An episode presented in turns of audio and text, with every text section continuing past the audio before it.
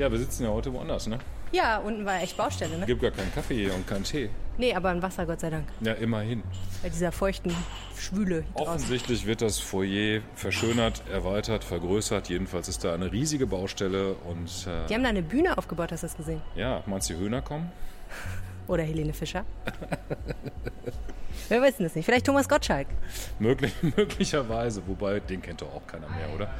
Hm, Doch, der macht, der hat ja jetzt irgendwie, ich weiß nicht, so ein Comeback kann man nicht sagen, aber irgendwie ist er ja wieder ähm, aktiv. Irgendwie wird er wieder interviewt und so. Ich weiß nicht, was da los ist. Ich frage mich immer, welcher Partei Thomas Gottschalk zugeneigt ist. Was würdest du tippen? Die Violetten. Rheinische Post. Ländersache. Der Podcast aus dem NRW-Landtag. Herzlich willkommen zu der Ausgabe Nummer 5 des Ländersache-Podcasts. Äh, jede Woche sprechen wir im Foyer des Landtags eigentlich darüber, äh, was so die Landespolitik bewegt, was die vergangene Woche bestimmt hat, was nächste Woche wichtig wird. Diese Woche, wie gesagt, haben wir uns ein wenig zurückgezogen, weil es im Landtagsfoyer unglaublich laut ist. Und wie immer mit dabei ist Thomas Reisner, Chefkorrespondent Landespolitik. Und natürlich Helene Pawlitzki. Ich muss mir auch mal so einen Titel zulegen, Chefkorrespondent Landespolitik. Ja, mach doch. Ja, was für einen? Ja, ähm, Chef Cross-Media-Redakteurin. Das wäre eigentlich eine gute Sache. Ja, also ich habe da nichts gegen. Okay. Ja, nee, du hast schon mal Würde gut, dass du nichts dagegen hast. Ha, hilft dir nur nicht. Nee, ich habe hab nichts zu melden. Schade, Also dass der insofern- Chefkorrespondent Landespolitik nicht auch der Chef-Titelvergeber der Rheinischen Post ist. Das wäre praktisch. Ach, andere finden das, glaube ich, ganz gut. Na, mal gucken. Ich muss mal überlegen, wen ich da anhauen kann nach irgendeinem guten Titel. Ähm, wir haben einen schönen Tweet bekommen von Pepe der Elo. Ähm, bei der letzten Ländersache war die Tonqualität angenehm. Das freut uns. Und die Themen waren auch noch interessant. Das ist natürlich auch sehr wichtig. Nur mein Mitleid mit Reul hält sich in Grenzen, schreibt Pepe der Elo. Ja, ich, jetzt ist der Innenminister ja nicht unbedingt auf das Mitleid anderer Menschen angewiesen, sondern mehr so auf... Im Moment schon, finde ich.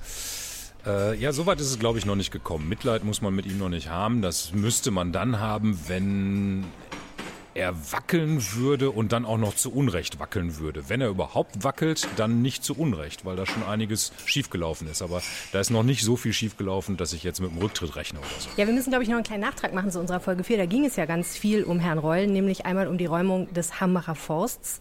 Ähm, die Frage war ja, wurde der geräumt wegen einer Rodung oder wegen tatsächlich Gründen des Brandschutzes? Und jetzt gibt es da neue Entwicklungen. Herr Reul hat sich vor dem Innenausschuss rechtfertigen müssen und ist ziemlich stark in die Kritik geraten. Ja, es steht halt der Verdacht im Raum, dass er sich zum Büttel des Energiekonzerns gemacht hat und äh, die Räumung im Grunde genommen RWE zuliebe durchgeführt hat, damit die da äh, Braunkohle äh, baggern können. Und äh, darauf hat er eben halt geantwortet, indem er gesagt hat, äh, ich habe zwar mit RWE gesprochen im Vorfeld, ähm, es ist auch richtig, dass ich die Räumung veranlasst habe. Äh, ich habe das aber deswegen gemacht, weil ich diese Zustände der Waldbesetzung, die als solche illegal ist, nicht dulden wollte und äh, bin halt der Minister, der für Recht und Ordnung steht und dann kann ich mir das nicht gefallen lassen. Ja, und um sozusagen für Transparenz zu sorgen, hat er gesagt, okay, wir veröffentlichen jetzt alle irgendwie Aktennotizen und alles, was da jemals zugeschrieben wurde zu den Gründen, weswegen dieser Wald geräumt wurde. Wie findest du das als Journalist? Äh, das ist schon eine ähm, perfide Strategie, Kommunikationsstrategie, die da gerade stattfindet. Äh, man kann natürlich die offenstehenden Fragen beantworten, indem man 25 Akten auf den Tisch legt und sagt, sucht euch die Antworten selbst. Das geht. Äh, dann weiß man aber auch, dass das ziemlich lange dauert, bis die Antworten gefunden werden und möglicherweise so lange, bis sich für die Antworten auch gar keiner mehr interessiert. Ähm, es gibt Leute, die nennen das Pseudotransparenz. Beantwortet doch einfach die Fragen, die wir haben und dann ist gut. Äh, Das wäre eigentlich der elegantere Weg, auch der für uns Journalisten komfortablere Weg. Aber andererseits kann man der Landesregierung nicht verbieten, sich so zu verhalten. Äh, Mehr als die Akten auf den Tisch legen ähm, ähm, können sie schon, indem sie eben halt die richtigen Akten auf den Tisch legen. Aber sie haben sich eben halt für eine andere Form der Beantwortung entschieden. Dass es hier möglicherweise nicht wirklich um Transparenz geht, sieht man auch daran, dass der Termin, an dem diese Akteneinsicht möglich war, ausgerechnet an einem Tag standfand, stattfand, wo unglaublich viel los war, so dass wir Journalisten alle bis an die Grenzen unserer Kapazitäten gehen mussten, um überhaupt alles auch nur so halbwegs wahrnehmen zu können. Aber es bleibt nicht dabei. Es bleibt nicht dabei, dass die da einmal die Akten auf den Tisch legen und sagen, ihr könnt da jetzt mal alle ein paar Stunden reingucken. Äh, Da wird es schon noch weitere Fragen geben und dann wird man sehen, äh, wie transparent die Landesregierung in diesem Zusammenhang wirklich ist. Ein zweiter Nachtrag zum Thema hat auch mit Herrn Reul zu tun, denn es gibt einen parlamentarischen Untersuchungsausschuss zu den Vorfällen in Lüchte, wo es ja auch darum geht, ähm, ist eigentlich bei der Polizei alles glatt gelaufen und Polizei fällt eben auch ins Ressort des Innenministers. Und dazu haben wir jetzt einen Gast. Herzlich willkommen, Andreas Kosiski von den Sozialdemokraten. Ja, guten Morgen. Ich freue mich auch. Herr Kosinski ist deswegen eine besonders wichtige Figur, weil er den Parlamentarischen Untersuchungsausschuss Lüchte leitet. Da geht es um diese schweren Missbrauchsfälle auf einem Campingplatz, ähm, der ja schon Gerichte beschäftigt hat. Die äh, erste Sitzung dieses PUAS, Herr Kosinski, was ist passiert in dieser Sitzung? Es sind eigentlich zwei Sitzungen. Wir haben heute Vormittag eine notwendige nicht öffentliche Sitzung gemacht, um äh, viele Formalien zu klären. Also diese Ausschüsse bringen es mit sich, dass man viele äh, Geschichten vorher auch klären muss, Beweisanträge, Aktenanforderungen und ähnliches. Das haben wir jetzt alles entsprechend geregelt und wir erwarten jetzt äh, in der Mittagszeit äh, drei Sachverständige, die uns zu bestimmten Themenbereichen einführen. Ähm, jetzt ist der PUA ja ähm, mit einem Einsetzungsbeschluss versehen, wo viele Fragestellungen formuliert wurden und es wird ja auch relativ lange dauern, bis diese ganzen Fragestellungen abgearbeitet sind. Was ist denn aus Ihrer Sicht die wichtigste Frage? Worauf wollen Sie am Ende der Arbeit dieses PUAs unbedingt eine Antwort haben? Also für mich ist das Wichtigste an diesem Ausschuss, dass wir diesem von Ihnen beschriebenen Einsetzungsbeschluss absolut folgeladen. Wir haben einen Auftrag äh, vom Parlament bekommen, äh, bis zum Abschluss äh, dieser Periode einen Abschlussbericht und wenn es geht, das haben wir uns in den, mit den Fraktionen entschieden, äh, vielleicht Handlungsempfehlungen zu äh, entwickeln, weil ich glaube, dass es sehr wichtig ist, nicht nur nach hinten zu gucken, was wer wie was falsch gemacht hat. Es gibt drei Themenbereiche. Das sind die Jugendamtsstrukturen, die Zusammenarbeit Jugendämter mit Polizei und Justiz, äh, die Rolle von Polizei und Justiz und äh, der dritte Abschnitt, der im Einsetzungsbeschluss festgelegt ist, sind die ist die Rolle der Landesregierung und der Landesbehörden. Das sind drei wichtige Überschriften und die müssen wir dann entsprechend vielleicht auch miteinander verknüpfen. Ähm, das ist endlich, weil wir diesen Auftrag bis zum Ende dieser Periode, also in zweieinhalb Jahren, durchgesetzt haben müssen. Das heißt, wir haben einen sehr eng getakteten äh, Plan und wir versuchen, diese umfänglichen Fragen wirklich ausführlich mit Zeugenvernehmungen, mit entsprechenden Sachverständigengesprächen umzusetzen. Also wenn ich das richtig verstanden habe, Herr Kosiski, für Sie als Ausschussvorsitzender steht im Vordergrund die Frage, was kann das Land, was kann Landespolitik tun, um die Wiederholung solch schrecklicher Ereignisse zu verhindern? Also das beste Ergebnis aus meiner Sicht wäre ein wirklich ein Handlungskatalog für alle Institutionen und Menschen, die mit dieser Form von Kriminalität zu tun haben, die mit den mit Kindern handeln. Entsprechend, das wäre das Beste, dass wir am Ende was Konkretes dabei raus haben. Herzlichen Dank. Vielen Dank. Okay, und jetzt müssen wir mal über das Thema reden, worüber wir eigentlich reden wollten, äh, was die vergangene Woche ganz stark bestimmt hat. Äh, bei mir total. Es war letzte Woche war die Woche der Krankenhäuser bei mir. Bin Dienstagmorgen aufgewacht mit der Nachricht, dass Düsseldorfer Marienhospital brennt. Und den Rest der Woche war ich damit beschäftigt, äh, diesen Brand und alle Folgen zu covern. Und äh, weißt du, wen ich da auch getroffen habe im Zuge dessen? Äh, mich jedenfalls nicht. Ich bin gesund. Ja, du lagst nicht im Krankenhaus. Nein, unser Gesundheitsminister Kai-Josef Laumann. Der war nämlich im Marienhospital zu Gast zu Gast zum Glück. Hat sich das angeguckt ja. nach dem Brand und wollte nochmal sagen, wie toll er das fand, dass da alle Mitarbeiter so mitgeholfen haben, die Menschen zu retten aus dem Krankenhaus. Ja, ist ja auch Aufgabe eines Gesundheitsministers, dann eben mal zu zeigen, dass ihm das nicht egal ist, wenn da eines der größten Krankenhäuser der Stadt in Flammen steht. Genau, und um Herrn Laumann geht es jetzt auch. Richtig, Herr Laumann hat sich nämlich vorgenommen, nicht nur im Marienhospital äh, mitzuhelfen, aufzuräumen, sondern über die gesamte Krankenhauslandschaft in Nordrhein-Westfalen auf völlig neue Füße stellen. Ähnliche Ankündigungen haben wir auch schon von anderen Gesundheitsministern und Ministerinnen gehört. Aber ich habe das Gefühl, da ist nie so ganz viel bei rausgekommen. Das waren immer nur so kleine Teilbaustellen, die in Angriff genommen haben. Aber Roll, ach Roll, Entschuldigung, Herr Laumann will jetzt die richtig dicke Reform. Ich musste ja ehrlich gesagt wieder mal bei der Recherche bei Adam und Eva anfangen, weil mir gar nicht klar war, dass überhaupt die Krankenhausplanung Ländersache ist. Das heißt, dass das Land NRW bestimmt, wo stehen Krankenhäuser und was machen die. Ja, so ganz einfach ist es nicht, aber man kann, glaube ich, zusammenfassend sagen, dass das Land schon maßgeblich ist bei der Frage, wie viele Krankenhäuser brauchen wir eigentlich, was für Krankenhäuser brauchen wir eigentlich und äh, letztendlich auch, wie müssen die ausgestattet sein, damit die Patientenversorgung bestmöglich erfolgen kann. Genau, der sogenannte Krankenhausplan. Ne? Richtig, das ist genau, das ist sozusagen der Fahrplan für die Entwicklung dieser Struktur, dieser Versorgungsstruktur. Ja, bisher war das ja so, dass man immer geguckt hat, wie viele Betten brauchen wir eigentlich im Land und ähm, wo sollen wie viele Betten vorhanden sein, in welcher Region. Ne? Also wie viel Kapazitäten sollen die Krankenhäuser vorhalten und danach wurde dann geplant. Also wie viele Leute wohnen in der Gegend, wie oft kommen die eben statistisch gesehen ins Krankenhaus, wie lange bleiben die dann da, wie gut sind die Betten ausgelastet, die es schon gibt und daraus errechnet sich dann in einem komplizierten Verfahren irgendwann eine Zahl und sagt, okay, im Münsterland brauchen wir so viel, um die Stadt sowieso brauchen wir so viel Betten. Genau, das ist richtig. Äh, das sogenannte Planungsbett, was übrigens nichts mit einer Matratze zu tun hat äh, und einem Bettgestell zu tun hat, sondern das ist eben halt eine rechnerische Größe äh, für die Bedarfsplanung. Und das ist in der Vergangenheit komplett am tatsächlichen Bedarf vorbeigegangen. Da hat es einen wahnsinnigen Wildwuchs gegeben und wir haben jetzt eben halt die Situation und Herr Laumann hat ein großes Gutachten in Auftrag gegeben, wo das erstmals auch evidenzbasiert, also mit harten Zahlen belegt, ähm, landesweit vermessen wurde und das Ergebnis Ergebnis war eben halt, dass wir in fast allen Regionen des Landes äh, in sehr vielen medizinischen Bereichen eine Überversorgung haben.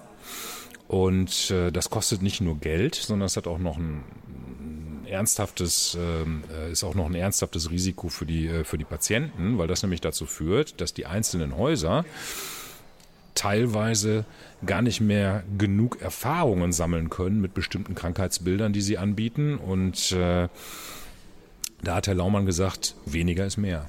Wie viele Krankenhäuser haben wir denn eigentlich in NRW? Äh, es gibt ungefähr 340 Krankenhäuser.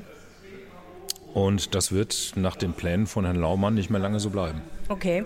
Ähm, man weiß ja, ne, wenn man sich, was, was weiß ich, wenn man eine Hüftoperation braucht und so, da guckt man ja tatsächlich am besten, wie viel Hüftoperationen macht so ein Krankenhaus im Jahr und je mehr die machen, geht man von aus, desto besser können die das auch, ne? Genau, aufgeklärte Patienten machen das auch schon so. Das setzt aber voraus, dass man erstmal diese Fragestellung für sich selber identifiziert und dann setzt es voraus, dass man dann auch weiß, wo man diese Informationen eigentlich findet. Mhm. Vielen Patienten geht es aber anders. Die gehen halt zum Arzt. Der Arzt sagt, du brauchst eine Hüftoperation. Und dann sagen die, ja, können wir das hier um die Ecke machen im Krankenhaus? Und dann sagt der Arzt, ja, warum nicht? Und dann gehen die halt um die Ecke ins Krankenhaus und wenn sie Pech haben, ist das eben halt ein Krankenhaus, die diese Operation vielleicht zehnmal im Jahr macht.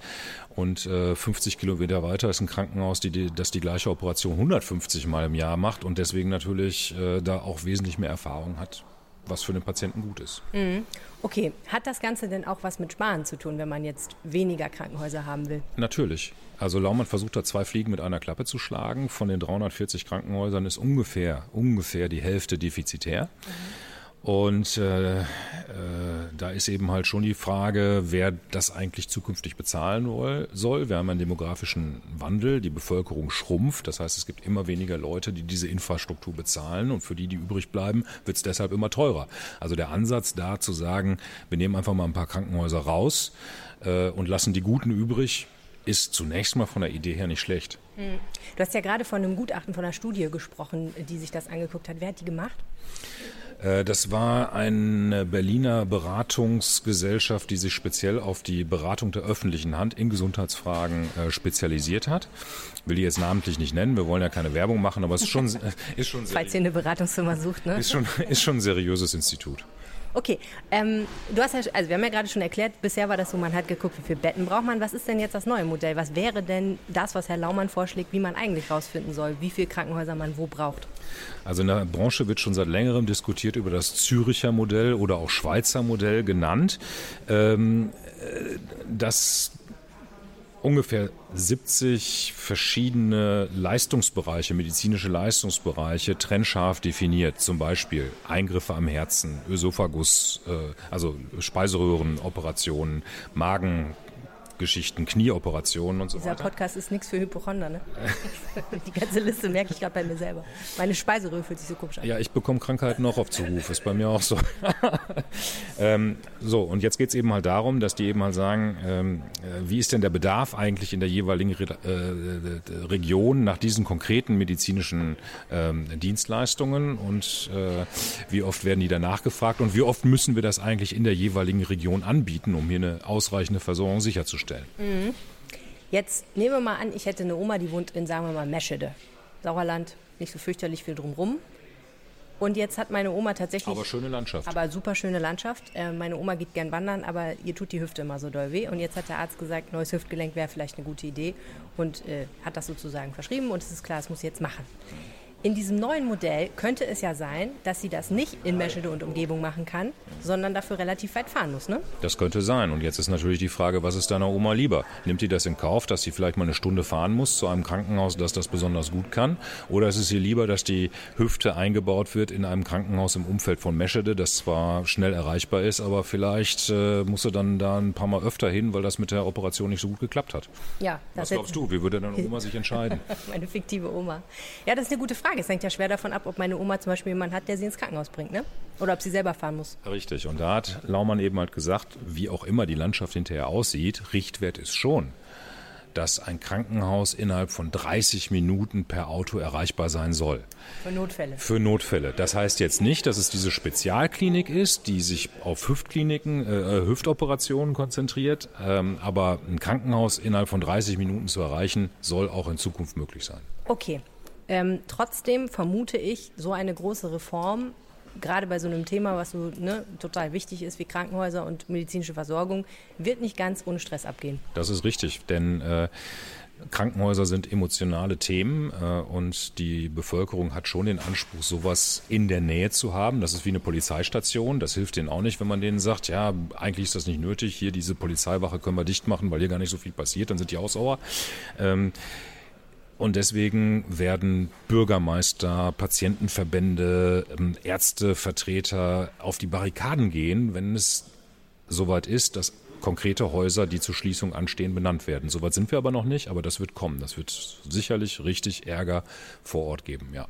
Du hattest ja vorhin schon gesagt, es gab da diesen einen Tag, wo die äh, Landesregierung alle lustigen Themen, die sie im Moment mal besprechen muss, aber nicht so gerne besprechen will, äh, veröffentlicht hat. Und ich glaube, diese Reform und diese Reformpläne, das war ein Teil davon, oder? Ja, das ist ein heikles Thema. Ähm, also es ehrt Laumann sehr, dass er diese, diese heikle Reform anpackt. Eigentlich wissen alle, dass das überfällig ist.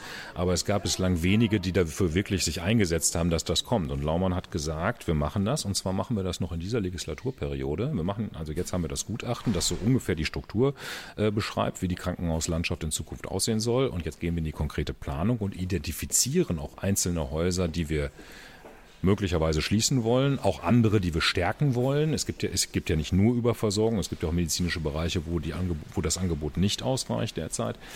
Äh, und äh, dann soll noch in dieser Legislaturperiode mit der Umsetzung begonnen werden. Das heißt im Klartext, wenn wir die nächste Landtagswahl haben, fällt die Umsetzung genau in den Landtagswahlkampf. Und wir haben Herrn Laumann auch darauf angesprochen, ähm, ob er da ähm, darauf vorbereitet ist, dass er damit äh, ausgerechnet in dieser sensiblen Zeit des Landtagswahlkampfes für große, auf große Widerstände stoßen wird. Und dann hat er sich mit breitem Kreuz hingestellt und hat gesagt, ist mir egal, das schüchtert mich nicht ein. Okay, daran wird er sich messen lassen müssen. So ist es. So, das ist also das Thema, was die vergangene Woche stark bewegt hat. In der nächsten Woche geht hier im Landtag auch tierisch der Punk ab, denn es ist Plenum. Das heißt, äh, alle Abgeordneten kommen zusammen und diskutieren über wichtige Dinge. Und ähm, was ich mich gefragt habe, ist, äh, was passiert eigentlich genau an diesen Plenumstagen, die ja alle paar Wochen angesetzt sind? Ja, das Plenum ist immer der formale Höhepunkt äh, des Landtages. Äh, da kommt die Gesetzgebungskompetenz zusammen. Da werden ähm, besonders heikle Themen in Form von aktuellen Stunden oder Fragestunden nochmal vor großem Publikum diskutiert. Ähm, ich habe deswegen gesagt, formaler Höhepunkt, weil die eigentlichen Entscheidungen natürlich längst vorher vorbereitet worden sind in den Fachausschüssen, im Koalitionsausschuss, wo die Regierungsparteien zusammensitzen und eine gemeinsame Linie aushandeln, die sie dann mit ihrer Landtagsmehrheit in der Regel sowieso auch im Plenum durchsetzen. Ähm, aber ich will das nicht kleinreden, diese, diese Plenardebatten, diese Plenumstage, äh, weil das eben halt dann auch äh, sichtbare Demokratie ist, wo alle Bürger eben halt äh, dran teilnehmen können. Das wird im Internet Internet übertragen. Es gibt relativ viele Zuschauer auch immer hier, die das von den Rängen aus verfolgen. Äh, und das ist schon so ein bisschen auch Inszenierung. Ähm, da gibt es auch viel künstliche Aufregung, manchmal auch echte Aufregung, aber das hält sich ungefähr die Waage. Äh, aber das ist eben halt lebendige Demokratie und Demokratie muss eben halt auch sichtbar sein und das Dafür ist das Plenum der richtige Ort. Was für Themen werden in dieser Woche jetzt behandelt werden? Im Mittelpunkt steht, wir haben über dieses sperrige Thema schon gesprochen, äh, die Verabschiedung äh, oder beziehungsweise die Debatte über den äh, Haushaltsentwurf. Also was will die Landesregierung mit den Steuergeldern im nächsten Jahr machen? Es ist nur die erste Lesung, das heißt, es wird noch nicht ähm, endgültig darüber abgestimmt. Und diese Frage, was macht die Landesregierung mit dem Geld, ist klassischerweise Anlass für eine Generaldebatte, wo die Politik der Landesregierung in allen möglichen Bereichen auch nochmal grundsätzlich in Frage gestellt wird von der Opposition. Warum gebt ihr dafür so viel Geld aus? Das ist doch gar nicht so wichtig. Ihr vernachlässigt stattdessen aber folgende Themen, da hättet ihr viel mehr machen müssen und so. Also es ist auch nochmal so ein Forum, sich einen Überblick zu verschaffen über die aktuellen Streitthemen des Landtages. Okay, das wird bestimmt hart zur Sache gehen. Außerdem wird es um Luftreinhaltepläne gehen. Ne? Die sind ja im Moment auch stark, ähm, weil es ein neues, äh, stark in der Berichterstattung, weil es ein neues Gerichtsurteil gegeben hat, äh, wo gesagt wurde, das, was Köln da macht, reicht auf jeden Fall erstmal nicht aus, um die Luft so reinzuhalten, wie sie sein soll.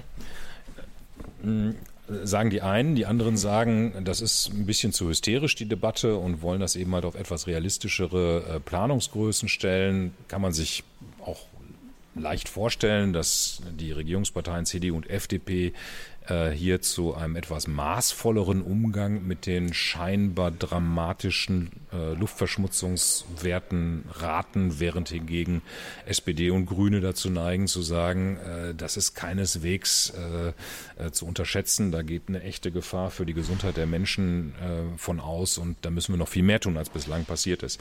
Aber es ist jetzt auch nicht so, dass der Luftreinhalteplan das dominierende Thema ist. Man muss sich das vorstellen, so ein, so ein Plenarsitzungstag beginnt morgens um 10 Uhr und endet oft abends um 20, 21 Uhr. Da stehen pro Tag 20 Tagesordnungspunkte äh, auf der Tages äh, auf, äh, an, die diskutiert werden sollen. Und äh, das ist eben halt einer derer, die da auch mitverhandelt werden. Ich glaube, es gibt andere Themen, die jetzt in dieser Plenarwoche wichtiger sind. Okay. Hast du schon eine Vorstellung, wann du da genau, was du dir da genau anschauen wirst? Also diese Haushaltsdebatte sowieso, das ist Pflicht. Dann gibt es aber noch zwei ähm, andere Themen. Ähm, es gibt immer die Möglichkeit, äh, sehr kurzfristig äh, aktuelle Themen noch in die Tagesordnung reinzufummeln. Mhm. In Form von aktuellen Stunden oder aktuellen Fragestunden. Und ja. nach allem, das wird sich am, am, in der nächsten Woche sehr kurzfristig entscheiden, welche Themen das sind. Und nach allem, was ich höre, äh, möchte die Opposition schon nochmal den Krankenhauskomplex thematisieren, entweder in Form einer Fragerunde oder in Form einer aktuellen Stunde. Und ich glaube, das gerade schon besprochene Hambach-Thema wird auch nochmal eine Rolle spielen. Es bleibt spannend hier im Landtag zu Nordrhein-Westfalen. Das war die Ländersache für diese Woche. Vielen, vielen Dank fürs Zuhören. Ihr könnt uns schreiben, eine E-Mail an ländersache.rheinische-post.de und ihr erreicht uns auch auf Twitter. Ed Thomas Reisender. Und Ed Helene Pawlitzki. Vielen Dank fürs Zuhören. Ciao. Bis nächste Woche. Tschüss. Mehr im Netz. Alle Nachrichten aus der Landeshauptstadt findet ihr auf rp-online.de slash Düsseldorf.